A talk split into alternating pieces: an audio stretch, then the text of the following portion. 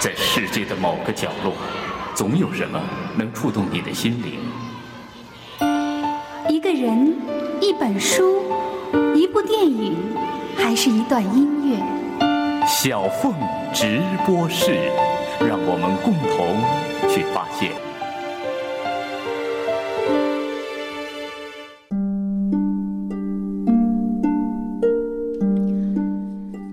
九七年春节前的一个晚上，赴美留学归来的马家辉在台湾和妻子一起散步，刚刚回到家中，突然电话响起，原来是著名报人高信江先生从香港打来。他对家辉说：“你一个香港人在台湾干嘛？来《明报》工作吧。”隔天早上，马家辉飞回香港，并且创办了《明报》世纪副刊，画出了香港报业副刊的新格局。听众朋友，大家好，这里是山东电台经济频道小凤直播室，我是小凤。今天继续为您播出香港作家学者马家辉访谈中篇，去追寻他关于岁月的隐秘激情。他的少年与黑社会纠缠，却最终江湖无事；他的青春钟情于文字，也最终爱恋有声。从香港到台湾，从心理学到社会学，从弗洛伊德到马克思，从公共知识分子到作家。听马家辉一路走来，为您揭开他关于时间的焦虑症候，以及关于岁月的隐秘情事。小凤直播室本期嘉宾。香港作家学者马家辉，敬请收听。在上周的节目当中，我们已经知道了惨绿少年马家辉一心想当古惑仔，可惜由于太文弱，始终没有拿到黑社会的准入证，却由于无意间读了一本《顽童李敖》，从此改变了他的人生方向。那家辉，我知道你就是考大学的时候，你是呃已经考上了香港的一所浸会大学，但是你却自己跑到台湾去读心理学。是那个就是你刚刚提到的那生命的转折哈。那真正令我整个生命我觉得大转弯，是因为有一次在中学的时候，我经过一个书店，无意之中在书店里面找到一本书，那本书名叫做《文化环童李敖》。我就觉得他太好玩了，这个人太神奇了。我看了那么多李敖的书，我突然觉得说，我希望有一个心愿，在二十一岁以前写一本书是研究李敖的，所以我就放弃香港。就跑去台湾读书，就收集资料，也去访问李敖，总算完成我的心愿了。那是呃，一九八四年五月，好像就是我生日那一天哈，终于那个书出来了，叫做《消灭李敖还是被李敖消灭》哈。那本书出版了二十多年了，这是你的处女作呀？处女作、处男作哈。那时候也我也蛮高兴的，因为访问李敖，李敖亲口这样跟我讲。他说：“二十年前，胡适跟我讲，李敖你比胡适更了解胡适。好，那我现在跟你讲，佳慧，你比李敖更了解李敖。非常有意思的是，胡适是上个世纪中国自由主义知识分子的一面旗帜，哈，呃，但是李敖，比如说在很多内地的呃学者看来，他并不是一个有着这个自由主义血统的那么一个学者，而更多的是一个自由文人。”第一个，你刚刚说的，有很多人不把李敖看成自由主义的学者哈。OK，呃，李敖这个人的确不容易把他定位，因为容易把他定位的人，他就不叫李敖了，就不会有那么大的魅力，他们讲，也不会有那么大的爆发力哈。可是，假如只把他定位为文人，我我的节目里就曾经有嘉宾大骂李敖，说他是小文人。你不要生气哦。小凤直播室较早前录音，嘉宾某诗人李敖可能更多的是他那种文化斗士的形象比较深入人心。但是文化斗士和文化斗士也不一样，比如说南非有曼德拉那样的文化斗士，那么曼德拉绝不会变成一个这个说，呃，他有一脚我就有一腿，曼德拉绝不是这样一个人。那么也就是说，我可以放浪形骸。我可以文人无形，但是中国古人的放浪形骸、文人无形是要回到圣道的。呃，我不知道李敖，李敖是不是要回到圣道？而且有些人有能力回到这个这个地方，有些人没有能力回到。不要生气哦。啊，我我也不想知道这个人是谁哈。可是，假如只把他定位为文人，OK，不管是大还是小哈，你真的太不了解李敖跟李敖的那个生存状况哈。别忘记，那是国民党在台湾戒严时期，是整个白色恐怖时期。那李敖不仅是写作这么简单，第一个是说启蒙。说这句话说他小文人的人，真的完全不了解台湾的状况。你假如问今天在台湾五十岁、六十岁的学者，他们一定是说受一本杂志影响，那本杂志叫做《文心》杂志啊，《文心》杂志早就有了，可是直到李敖当主编的时候，才大量牵起了很多的辩论，关于中国传统文化的辩论。关于中国社会进程发展的辩论，包括对于国民党政治生态的辩论，哈，其实还有包括年轻人应该怎么样来做一个年轻人的辩论，这些种种的辩论啊，都引爆了很多人往这方面继续去思考。假如你掌握到了解这种启蒙作用的话。那怎么可能是一个小文人呢？哈，所以这个事实摆在眼前哈，大家只要去了解就知道了哈。我刚说到引起、掀起种种的辩论，最后都是指向一个目标，就是自由主义了。而且甚至李敖自己的做法，也作为一个很好的示范，他完全示范给你看，说我可以跳开国民党这个体制。啊，来做自己的事，比方呢，自己办出版社，自己出杂志，自己出书，甚至有一阵子靠卖家具、旧家具来生活，靠赌钱来生活，哈，打麻将来生活，哈，完全不用在那个制度上面来依附国民党的制度。那这个当然这是自由主义的示范嘛，当然这是自由主义呢，启蒙往自由主义的方向。那再回来说，这样的贡献，这样的努力。不仅不是文人，而且不是一个小文人啊！所以，请你告诉你那个朋友，他错的很厉害。嗯，嗯 看出来了，家辉说这番话的时候，已经不仅仅是江湖义气了，是吗？呃，就这一点来说，李敖是给我蛮大的一个学习的目标的。他那种侠骨啊，我举个例哈。台湾有一位刚去世的报界名人哈，叫高信江哈，在内地可能没有太多人认识他，在台湾是大名鼎鼎，因为他在七零年代、八零年代负责台湾的《中国时报》副刊，简直是台湾的教父了哈。后来就离开了台湾，在马来西亚工作，在香港工作，后来最近八年在大陆工作。那我长话短说，他去年呢就回台湾过年。要跟李敖吃饭，李敖一看他那么瘦了，就觉得他健康有问题，二话不说就把他推着去医院，拿着十万块台币，就要求医生把他检查哈，然后一检查出来，果然就是肠癌末期啊，什么要治疗哈，然后就过了一年就去世了，去世李敖还捐他的呃墓地哈。呃，不表示这位高先生家里没钱，绝对不是，那是表示李敖那种侠骨啊，啊，那种对朋友之间的侠义，那峡谷还有柔情。小凤，我举个例给你听，我二十岁那一年访问你哦，跟你哦聊天，在一家餐厅吃饭，呃，然后我的普通话讲的不好嘛，有时候讲话他听不懂嘛，就拿着我的圆珠笔来写，写完之后呢。就散步回他家了。他很注重健康跟体型的，他也保持不胖，就叫我陪他散步。他走到一个地方呢，他就突然停下来说：“佳慧，等我一下。”然后他就不不不跑进一家商店，然后出来的时候呢，拿着一堆圆珠笔，就给我。他说：“佳慧，你那根圆珠笔没有水了，不要用了，我这堆圆珠笔送给你。你看，他对一个小男生。”都这么有柔情体贴，何况他对女性啊？对，呃，所以那个侠骨跟柔情都是很有魅力的人，也不是一般人能够有的哈。没错，侠骨柔情，这也是我特别喜欢的一个词组啊。就像家辉的这两本书，一本《爱恋无声》，一本《江湖有事》，这两本书就充分体现了侠骨和柔情的组合。那是在文字上，可是李敖的那个立身的行为上哈，行动上面，我是只能作为一个目标来学习了哈，不容易做得到。那个真的要有某种性格才能做得到哈。我年轻的时候，有时候觉得嗯，我要学，我要变成李敖第二，怎么怎么样。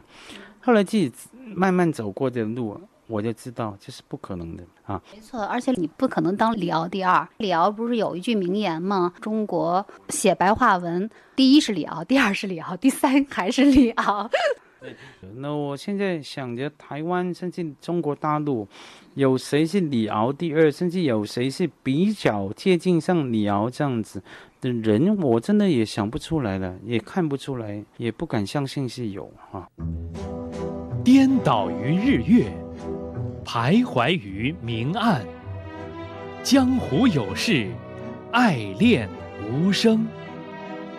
小凤直播室本期嘉宾，香港作家学者马家辉，为您讲述他关于岁月的隐秘激情，敬请收听。那刚才家辉提到了，就是你在台大的时候，呃，念的那个心理系是实际上是社会心理系。因为心理学啊，里面分很多不同的研究领域。我研究的是社会心理学，研究一个社会结构上面跟人个体之间的互动关系哈。而我在台湾大学研究社会心理学这个领域的学生啊，有个一直有个传统，很多后来读硕士班、博士班都转去社会学了。因为当你研究社会心理学的时候，你往往研究到后来，都要觉得好像越来越不满足解释这个心理状况，你很想回过头来理解社会这个部分。所以很多都去搞社会学啊，特别政治社会学，这是我们台大心理系的传统。我们几个老师，特别在台湾，对政治参与度都蛮高的，有些到现在还在不断批评国民党的 哈。对，那所以就是走上这条路了。就像家辉后来就跑到了芝加哥大学去读社会学啊。我一看到家辉是呃芝加哥大学毕业的，立刻崇拜之情犹如江河滔滔。因为像我呃不久前做节目，节目里提到的一些大牌的学者，呃像那个哈耶克啦，或者是利奥施特劳斯了，他们都是呃曾经在芝加哥待过很长的时间，就是芝大啊，芝大是非常有影响的学院。对，能讲讲你的芝加哥大学的硕士岁月吗？我在芝加哥大学读硕士啊，停留了一年多哈。那时候有两个最强烈的感觉，第一个是学生是一流的哈，当然可能除了我。那第二个真是老师一流了。我那时候最大的感觉是说，我们去选科，甚至只是去旁听，你不必担心，你踏进任何一个课，你随便听吧，那个人一定是那个领域的最好的老师啊。可是话说回来，在芝加哥生活不愉快了。因为芝加哥的环境啊，有人称它为黑海里面的白色孤岛，为什么呢？它在芝加哥城的南区，南区是什么？黑人的贫民区的所在地。然后有一家白色的孤岛，因为芝加哥大学啊是私立大学，学费是很贵的，然后很精英的大学，里面啊白人比较多。然后呢，所以然后又冷，对我来说很怕冷的，南方人嘛，香港嘛，南蛮南蛮嘛。你是黑海里的白色孤岛上的一粒黄色的珍珠。描述的很好，不一定是珍珠，一粒黄沙吧，黄色的石头哈。住在那边呢，就。又冷是一个一个因素，第二个穷嘛，那时候当硕士生留学生当然是穷啊。又失恋了。啊，又啊，那时候啊，那一说起来又要哭了哈。然后他天气冷，一到下午五点钟就天黑了。校园旁边住一个房子，上完课出来回家，走在路上还是担心的，到处是黑人看着你。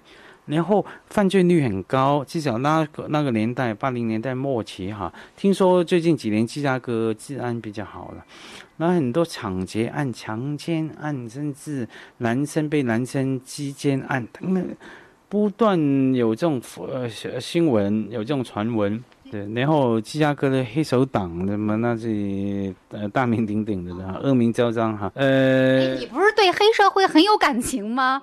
国华人黑社会有感情啊，而且那些黑人，我觉得这个环境那个气氛很低压的哈。包括我住那个房子，房东也是住在一起，一位先生五六十岁先生，他是伯克莱大学的博士，有在大学兼课。可是呢，他就从他就是六零年代那种呃火红年代的大学生。后来整个生命呢投进去搞世界和平组织啊，以派派报纸为生的，早上清晨四五点就醒来去派报纸等等哈，呃，另外跟我一起住的是一个哲学系的白人学生，他也说那感觉非常恐怖了，就低着头就走的的，低头直走啊。就是找找找找，因为你，呃，很可怕。我还记得我有一次啊，因为有些理由，在一个洋人同学，我那时候买了一台破车嘛哈，我生平第一辆车嘛，八百块美金啊，在一个 garage，一个那种等于是。那也完全不叫修车厂了，等于是垃圾房啊。有个华人的老华人，他自己会修车，捡到这辆车修一修就卖给我了，八百百块。我还记得很夸张，很戏剧化。买了第一天晚上开了一个钟头就坏掉，停在那边。哇，冷的我在车里面又不敢走开，什么哈，很狼狈。然后学习非常是当然是非常好了哈，还有那个东亚图书馆哈，它里面藏书非常丰富哈。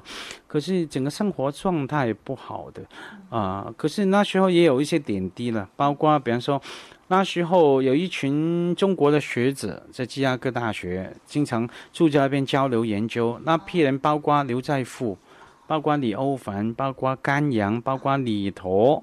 包括呃黄子平等等哈，他们那个我有机会见到这些中国很优秀的学者，我还记得我那时候哎想在图书馆找一本中文版的关于拉康啊心理学家拉康的书，找不到，然后碰到刘在富老师，我才见过他一面，我就说哎呀想找这样中文的书，他说啊我有我有，我明天带来借给你。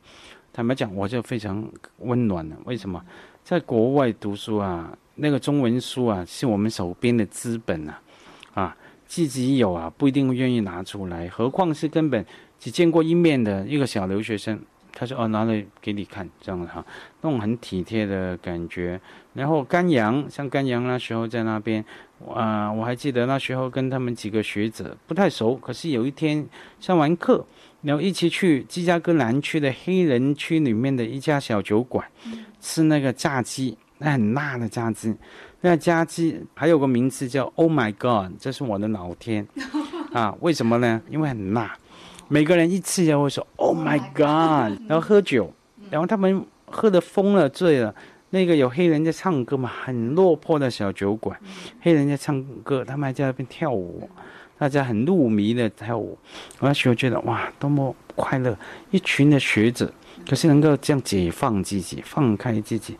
那种点点滴滴的快乐的经验还是有了。你那个时候读的专业，我刚才好像听你说是文化心理学，是吗？是，是文化社会学、文化研究。你的硕士毕业论文的题目是什么？那我主要硕士论文是研究电影的，找出研究香港的电影，七零年代的电影，八零年代的电影，然后把这个电影的变化跟香港社会的变化做了一个很深入的比较跟研究。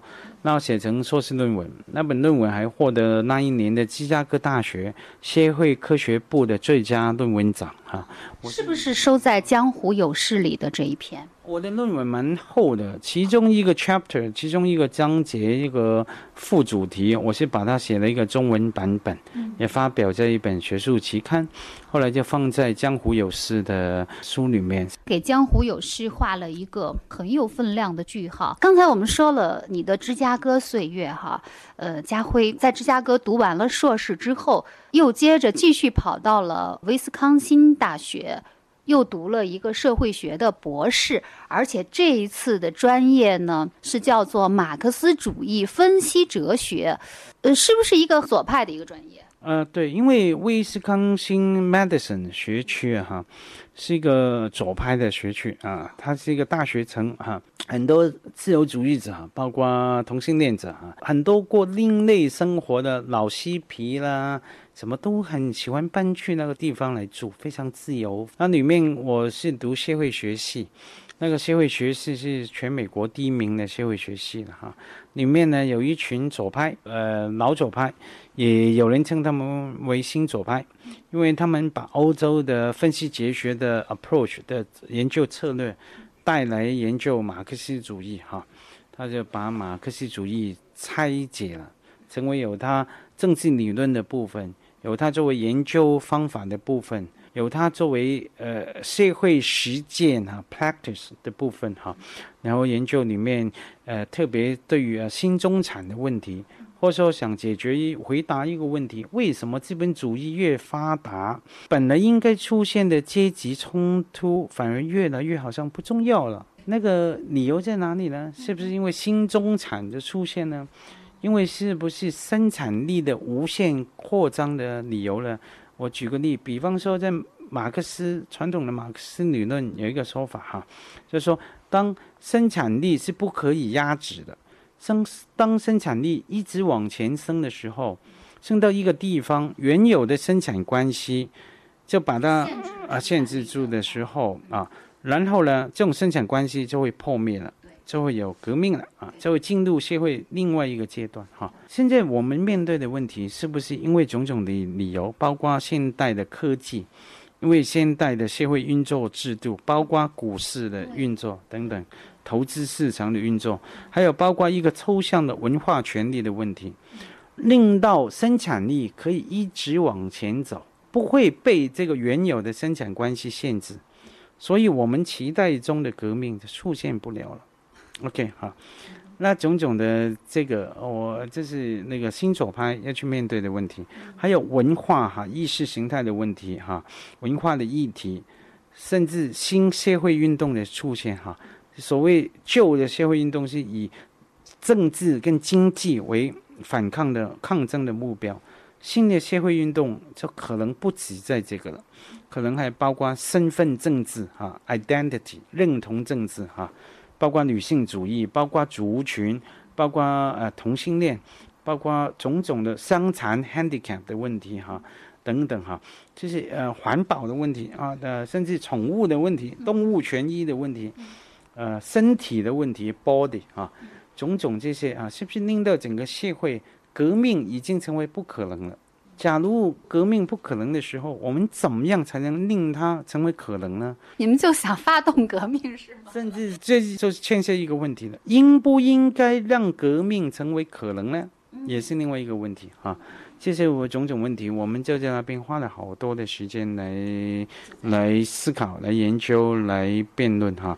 那是 medicine 的岁月。真的，家辉讲这些，我觉得非常的有意思啊。可是你为什么会投身到这个专业里去呢？的确，好像这个专业当时威斯康星大学也是独一份儿，好像就是这方面的最权威的教授都在那个地方。你为什么会对这个专业有兴趣？你是不是为了投奔那些教授？是那个，嗯。你的左派情节是从哪儿来的？那跟我的台湾留学生活、留学的时间很有关系。我在台湾留学是一九八三到一九八七年，别忘记那个年代是什么年代？是台湾解严之前的年代，整个社会在抗争。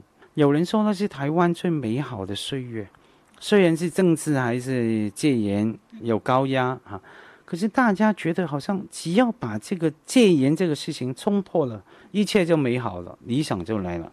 所谓的台湾的戒严，我担心内地的读者可能不太了解台湾那段历史。就那个时候，台湾是暴禁党禁，什么都禁，暴禁党禁，还有很多国民党独裁非常的严重。呃，虽然已经越来越消退了哈，他的独裁的权利还有独裁的意志越来越消退了哈，可是还是有那个法律在哈，他可以。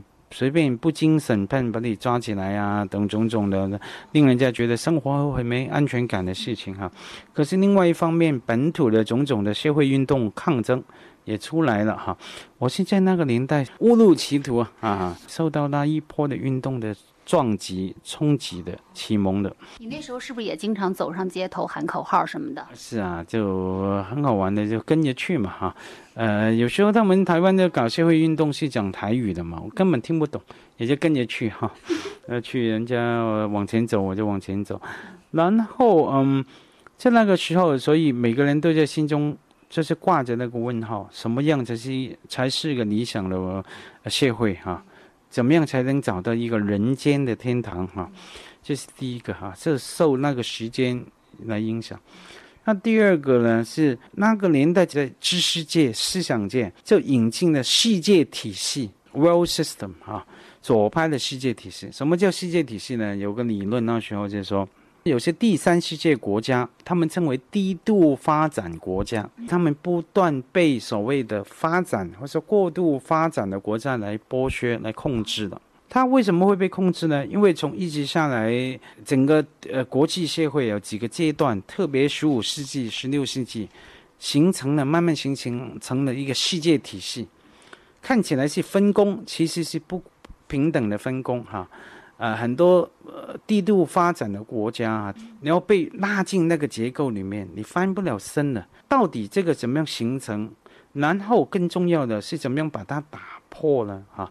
这个世界体系理论，特别是那个犹太学者 Wallenstein 哈，叫华伦斯坦哈，那他们的种种的研究是对我们那个吸引力非常大的哈，所以我就不断心里挂着这些问号哈，就是说什么样的社会才是一个理想的社会？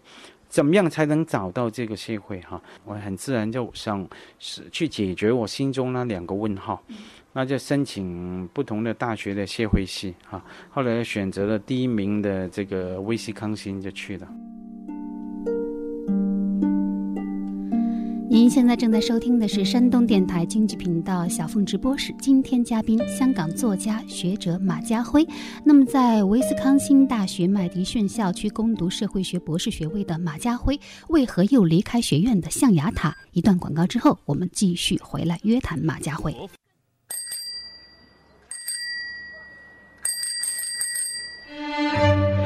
日落，月升，沧海桑田，人间疾走，异域苍茫。马家辉一路走来，向您展示他的成长故事以及游走世间的哀乐心情。小凤直播室本期嘉宾，香港作家学者马家辉，敬请收听。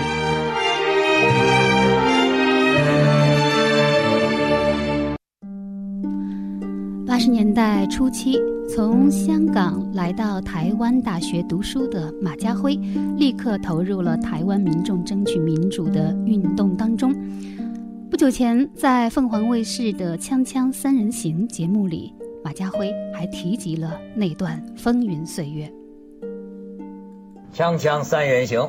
文道兄，还有咱们这个好朋友啊，家辉博士，今天咱们是三个那个黑衣侠呀，嗯啊，咱就说说什么呢？嗯，说说这个台湾第一黑吧，嗯，那得算那个陈水扁了，现在大家公认的。为什么今天说陈水扁呢？因为他这个禁食过了七天。说阿扁呐，禁食他有经验，嗯，说他二十二年前，这不是坐过牢吗？美丽岛那个时候，那个时候他禁食十八天。啊，说现在啊，毕竟是上了岁数了。哎，这个我我闻到这个好资讯，我不确定哈，因为他美丽岛时候他没有坐过牢啊，他是律师，哎，他是应该是坐牢的时候是那个蓬莱岛案，是他告他诽谤，哎，没错没错，哎呦，贾辉博士真是后来的事，对对对对对，一九八六年陈水扁因为蓬莱岛诽谤案入狱，从八月二号到八月十九号，陈水扁一共绝食。十八天，对，因为那个美丽岛是七十年代末期的事嘛，他就是那时候变成英雄的嘛，对，也是那时候开始欺骗很多人，包括我的感情嘛，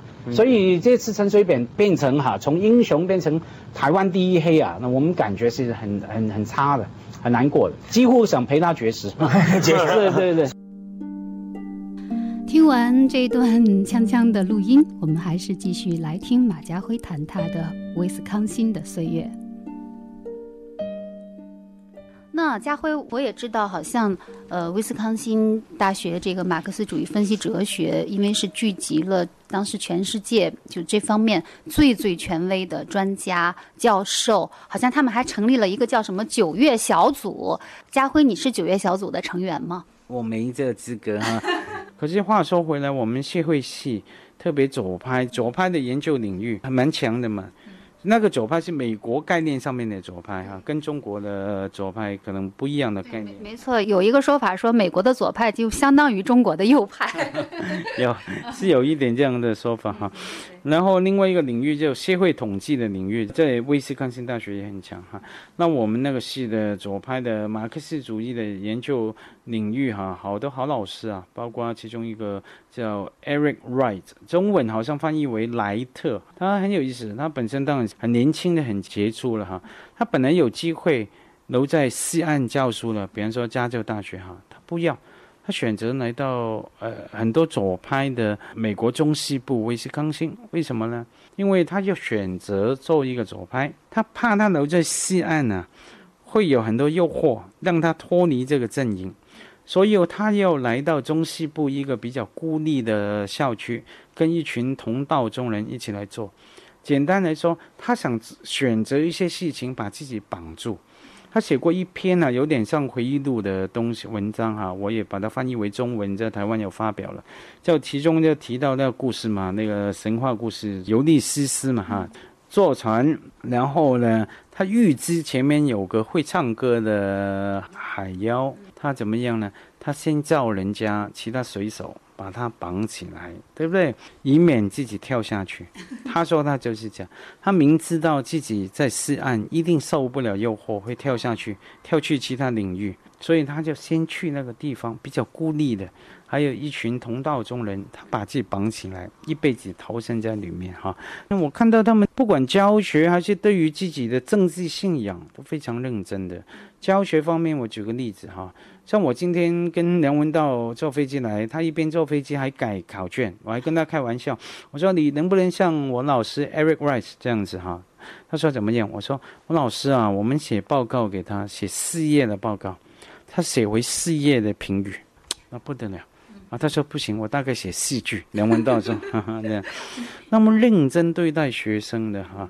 的一个人，还有包括我另外一个老师 Joe Rogers，一个很英俊的那个那个美国人哈，他本身是好像 Stanford 的法律博士，然后又是东岸哈佛啊还是 Princeton 的呃政治学博士什么哈，就你留在那边除了教书，还搞工人运动，工会运动哈。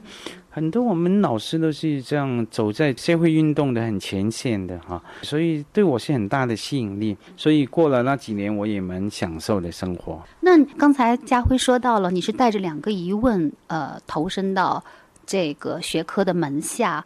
那这两个疑问，你现在有没有找到答案呢？我常跟朋友开玩笑说：“哎，我真的找到答案了。我的答案是什么呢？就是说啊，原来没有这样的社会，没有理想的社会，没有人间的天堂。哈，呃，一切都在斗争之中。哈，而且这样斗争是越来越困难的。哈，当然这个深入的答案要继续找。可是我后来跟做这个研究的道路距离越来越远了，不是有点自废武功的感觉？有时候是会有，可是自己明白哈。要把这个武功发挥的很好，要有两个部分。第一个就是聪明才智哈，我觉得我也不是一个笨的人哈，呃，也可以做一下哈。可是那个聪明才智也没办法让我成为语音十第二，前目第二哈，什么什么什么第二哈。假如做不到那个领域的好像第一名，我觉得不够过瘾。那另外一点呢，就是学院的游戏有个规则，你的人格特质里面有一个很重要的东西，你要有。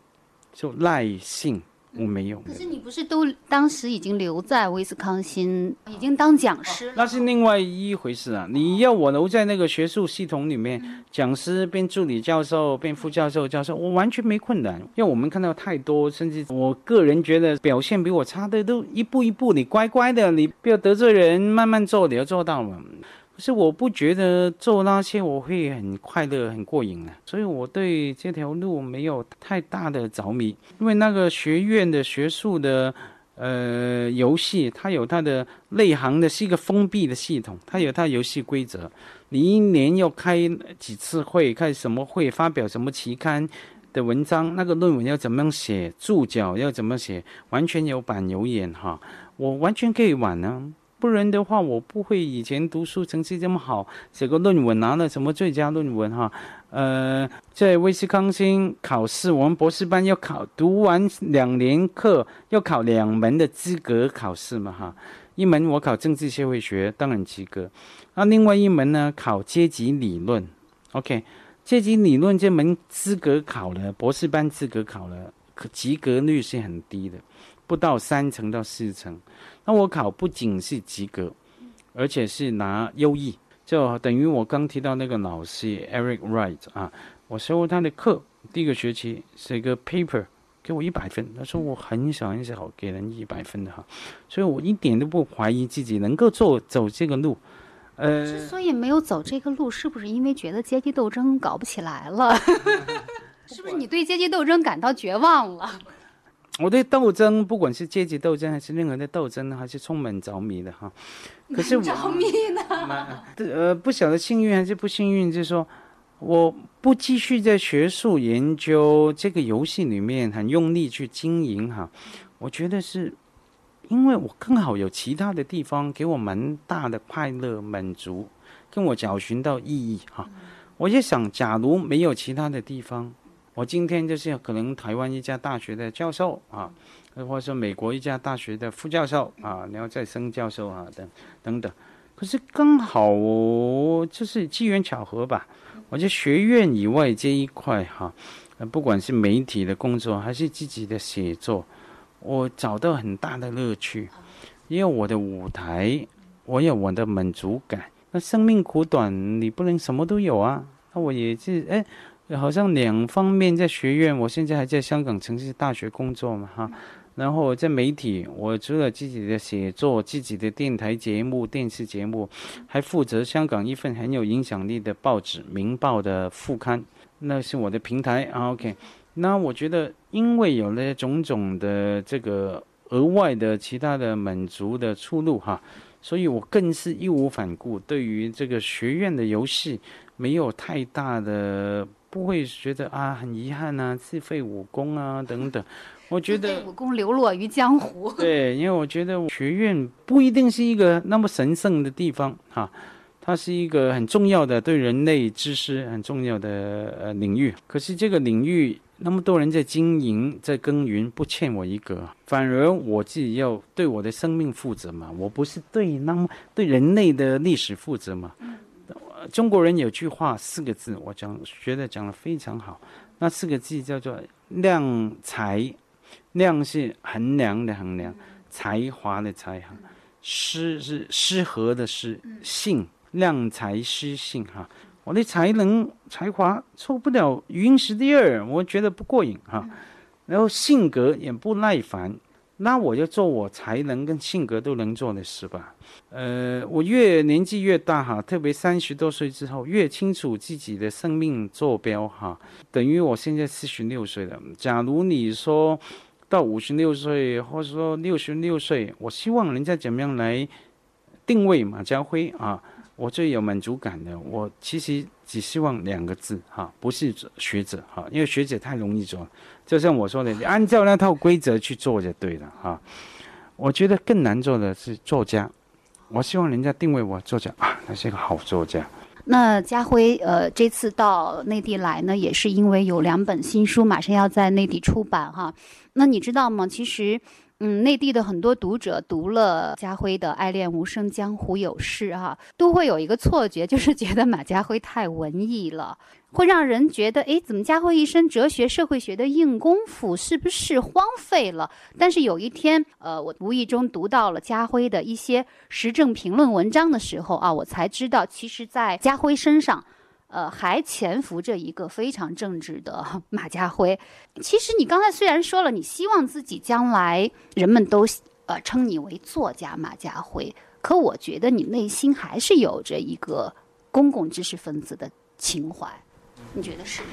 呃，绝对是哈。第一个是说，首第一个你觉得自己冤不冤？被内地的读者看成是一个文艺青年？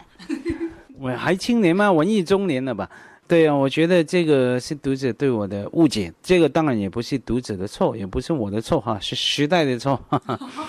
因为我在香港除了写城市生活经验的散文以外呢，我其实很大的一块是写评论的文章哈。那些评论的文章是针对香港、针对台湾，甚至针对全世界的呃时事哈呃事情来发表我的评论的，而且也蛮有批判性的。而我写这个文字的风格也，比方说用梁文道来跟我来个呃比较好了啊。我也是这样跟他讲，我说文道啊，你十八般武艺样样行啊，所以你很多评论的、很批判的、直接骂人的也有，可是有些能够打的擦边球，能够批评到的，可是也不是那么骂人的也有。那我呢，功夫又只有一门啊，我就比较硬桥硬马型的啊，简单粗俗来说就是破腹骂街型的啊，就骂就直接甚至点名来骂哈。那那个文章给我在香港，当然也获得了一些肯定跟掌声，甚至有影响力。可是这些书不一定能够跟内地的朋友见面哈，所以很多朋友读者有些当然是喜欢我的比较文学性、文艺性的散文哈，可是也有些人不满呐，就有个误解就出现，觉得说嗯，就马家辉的几懂的一招就是下狗血哈。我在网上也曾经被听众骂成是撒狗血，一开始我还不知道什么意思，还特地去百度了一下，原来就说我太煽情了，就说啊文艺腔这样哈。那我觉得这是遗憾的，我还是只能用那句话说，我替他们感到难过，他们错过了那么美好的马家辉的一面，这是评论的那一面哈。那评论的东西，我嗯，其实这几年有出版，个人也蛮喜欢的。颠倒于日月，徘徊于明暗。江湖有事，爱恋无声。小凤直播室本期嘉宾，香港作家学者马家辉，为您讲述他关于岁月的隐秘激情。敬请收听。哎，今天我非常荣幸啊，得到了家辉送给我的一本他的评论集，叫做《你们》，呃，副标题关于这个时代的一些奇丽与崩坏，而且这本书的乐口上还写着这本书是入围香港书奖。可是家辉，你为什么不把我们送给我呢？还有他们，我也想要，怎么办呢？你也想要啊？那你来香港跟我要吧，只好这样说了哈。因为我特别想加入拜门教。家辉连续三年出版《我们》《你们》《他们》，呃，所以很多人称这个是拜门教。好玩的，我出书啊这几年，其中有一个怪癖好哈，就像我最近出版的两本书，在内地叫《明暗》跟《预月》啊，都是一样的，就是说。我先有书名，后有书的哈。我就突然想到有个书名啊啊，像我出完之后，我们、你们、他们之后呢，就马上就说，嗯，我下两本书要叫做《玉月》跟《明暗》，到底内容放什么，我一点概念都没有。我就是喜欢这个书名哈。那说回来，这个我们、你们、他们也是，所以当初是是出我们哈，OK，那我们呢啊就出。那出完我们，就马上想到说，哎，就出本你们嘛，好玩嘛哈。香港人喜欢恶搞嘛，然后出完你们，就想到他们嘛哈，呃，你我他的他哈。然后接下来，我觉得应该出谁们，最后就是阿们。哎呀，这个好主意。我本来是想说，也继续出他们，可是不同的他。有人建议我，像出版社建议我出。呃，他们是女字旁那个他，把我谈女人的文章编成一本书啊。那甚至有人叫我再出一个他们动物的他哈，然后就是全是关于宠物的文章。那不行，这时代三部曲就变味儿了。小凤说的对，就是当我出完他们的时候啊，本来也想要也好玩啊，叫门下去拜门教哈。后来也想说啊，算了，适可而止哈。那这个你我们你们他们三年的出完，然后可是出版社没有放过我啊，他们也抬举我了，给给我面子说，哎。呃，他们主动提今年香港书展呢，他们把我这三本书变成一个套装来卖，我个人蛮期待的，蛮期待这个套装书的出版，蛮好玩的。嗯，那我看了很多你的时政的文章，就是作为一个香港人，你非常关心呃台湾的政治哈。你在香港的报纸上写一些关于台湾的时评，然后又在台湾的报纸上写一些关于香港的时评。呃，那台湾现在正在搞这个所谓的啊，所谓的这个代议制民主政党轮替啊。那香港呢，一直以来又是一个殖民地，在回归以前，它应该说不是一个民主的、有民主的地方。但是它有一套就是呃英国人留下来的对非常完备的这个法治。我特别想听听家辉用你的分析哲学的观点对比一下，就是台湾的所谓的这种民主和香港的法治啊。我先说台湾民主的部分哈，台湾民主还是有个过渡期的哈。用大陆的用语就是说，凡事总有一个过程，对不对哈？因为我前几年来清华大学交流了，住了三个礼拜哈，交流的结果呢，学的最多的就是一句话。不断听人家说这个事情啊，总有一个过程，就是说了等于没说，可是也是事实哈。台湾怎么说呢？因为坦白讲，经过这么多年的整个政治生态的扭曲啊，哈，所以呃，后来九零年代之后，虽然有了代议制度哈，我们一般所理解的议会民主哈。呃，可是你知道，在这个等于是议会民民主的初阶了，我们第一个阶段哈，真的，你看到那个包括陈水扁的贪污的事件等等哈，我觉得这个看起来的确是闹剧悲剧，可是这个也有他教育启蒙的过程嘛哈，我不相信以后台湾选出来的领导人还会敢这么目无法纪的发呃嚣张啊来贪污啊。那我觉得这个长远来说还是真的是一个过程，一个一个阶段哈。虽然这句话本来很不喜欢听的。也发现，哎，他挺有道理的。对呀，老生常谈，这总是有他道理的地方哈，所以也不用那么悲观嘛。最主要是说，议会政治啊，有一个或者说任何一个制度哈，在一个文明开放的社会的，总有一个自我调节的功能，你叫总要给他们时间。呃，当然里面要大家努力嘛，等于是说，假如台湾的老百姓不努力，甚至包括马英九。不够严谨的话，陈水扁的案件也没办法揭发跟审判下去嘛，哈，所以我们应该是从这个正面的角度来看台湾的状况，哈，这个也是得来不易的东西。那倒过来看香港呢，嗯，有人说香港有自由民民没有民主，哈，可是这个说法是不是真的完全对也很难讲，因为假如你在政治上面投票的自由没有了。你怎么叫做有自由呢？对不对？自由是包括很多部分嘛，哈，对不对？把坐标拉大来说，你更看到这个香港有点悲哀的地方在于说，我们一般说一个城市或者说一个地方的民主程度，一定要取决于它的各种的它的经济发展状况、人民的教育程度、都市化的程度、媒体的发展程度等等。其实指标，香港的走在很前面哦。他走在那么前面，反而在制度上面没有投票、全面投票、选举的自由的话，那我们会觉得，第一个觉得替香港人感觉有点悲哀，第二个觉得有点怪怪的。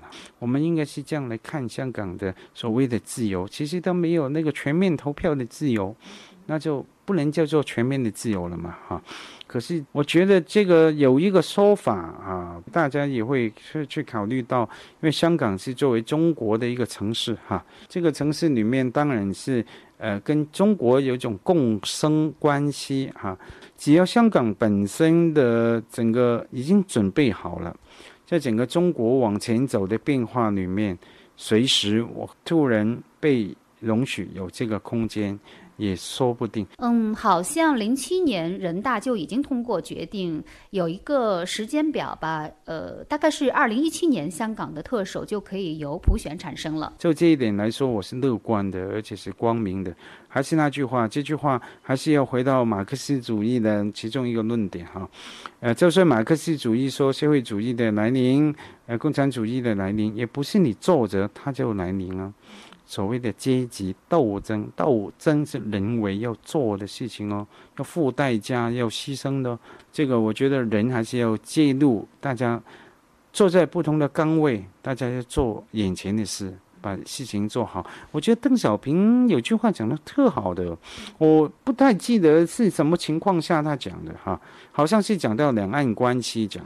那邓小平的回应是说：“哎呀，一代的人往往只能解决一代的事情，啊，有时候就是这样。我们当然眼睛要看远，不仅看我们这一代，也为下一代、下下一代来看。”可是，当你真的要去解决这些问题的时候，真的往往一代人只能解决一代的问题，一代人只能做一代的事情。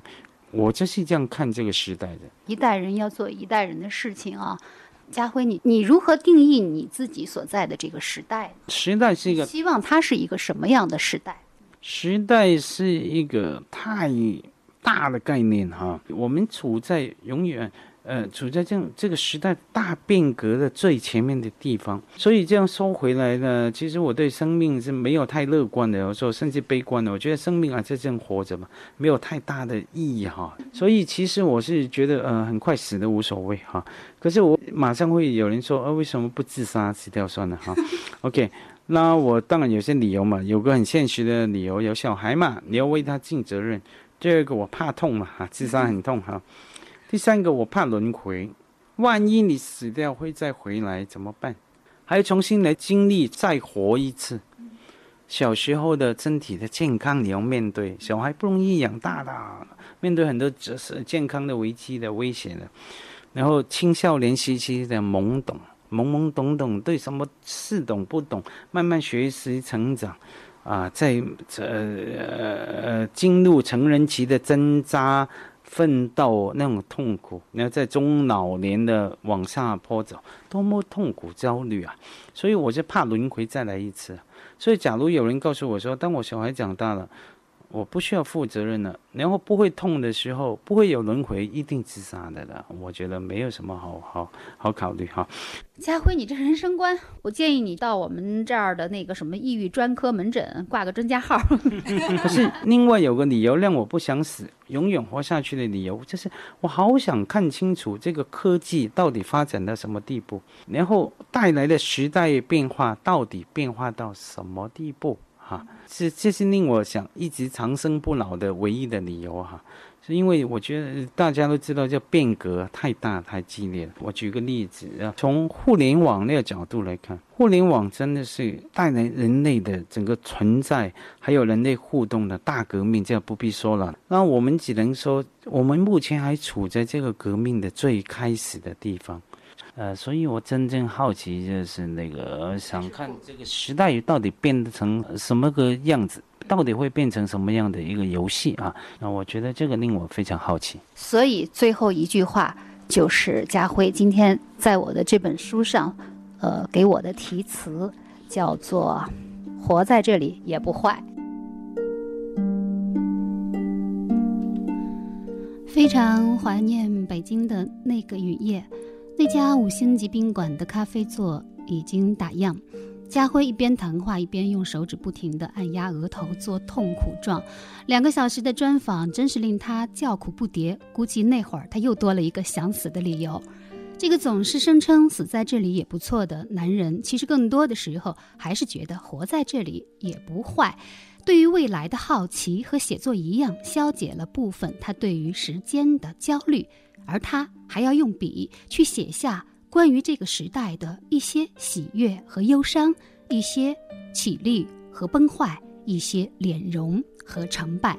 而我最期待的就是家辉的两本新书，一本是《日月》，记录了他在美国留学时的随笔杂感，以及他辗转异域的哀乐心情；而另一本是《明暗》，则是他呃最拿手的书评和影评，是一些。源于影像的微琐絮语。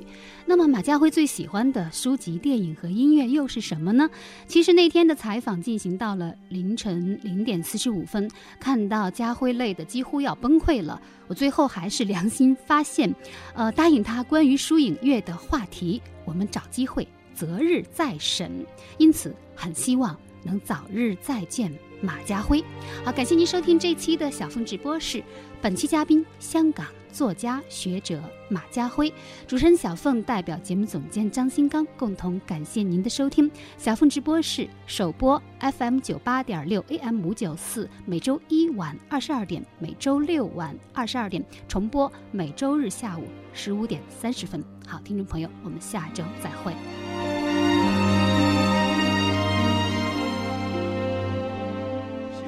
世界名牌零九时尚风华绝配，摩登精英动感玩家流行俱乐部三大系列，体验时尚新感觉。世界名牌波司登，波司登让世界更美了。华东地区首家椎间盘诊疗超市落户济南中德骨科医院。该疗法以保守和微创组成二十多种治疗方案，配合三十多套国际顶尖诊疗设备，不开刀，安全无痛，轻松解决腰椎间盘突出问题。治疗腰椎间盘突出，首选国际领先的椎间盘诊疗超市——济南中德骨科医院。健康热线：零五三幺六八六九零零零零。气血亏虚，百病之源。国家中药保护品种如意牌气血双补丸，让您吃好、睡好、变好、肾好、心脏好。国药准字号，治病先。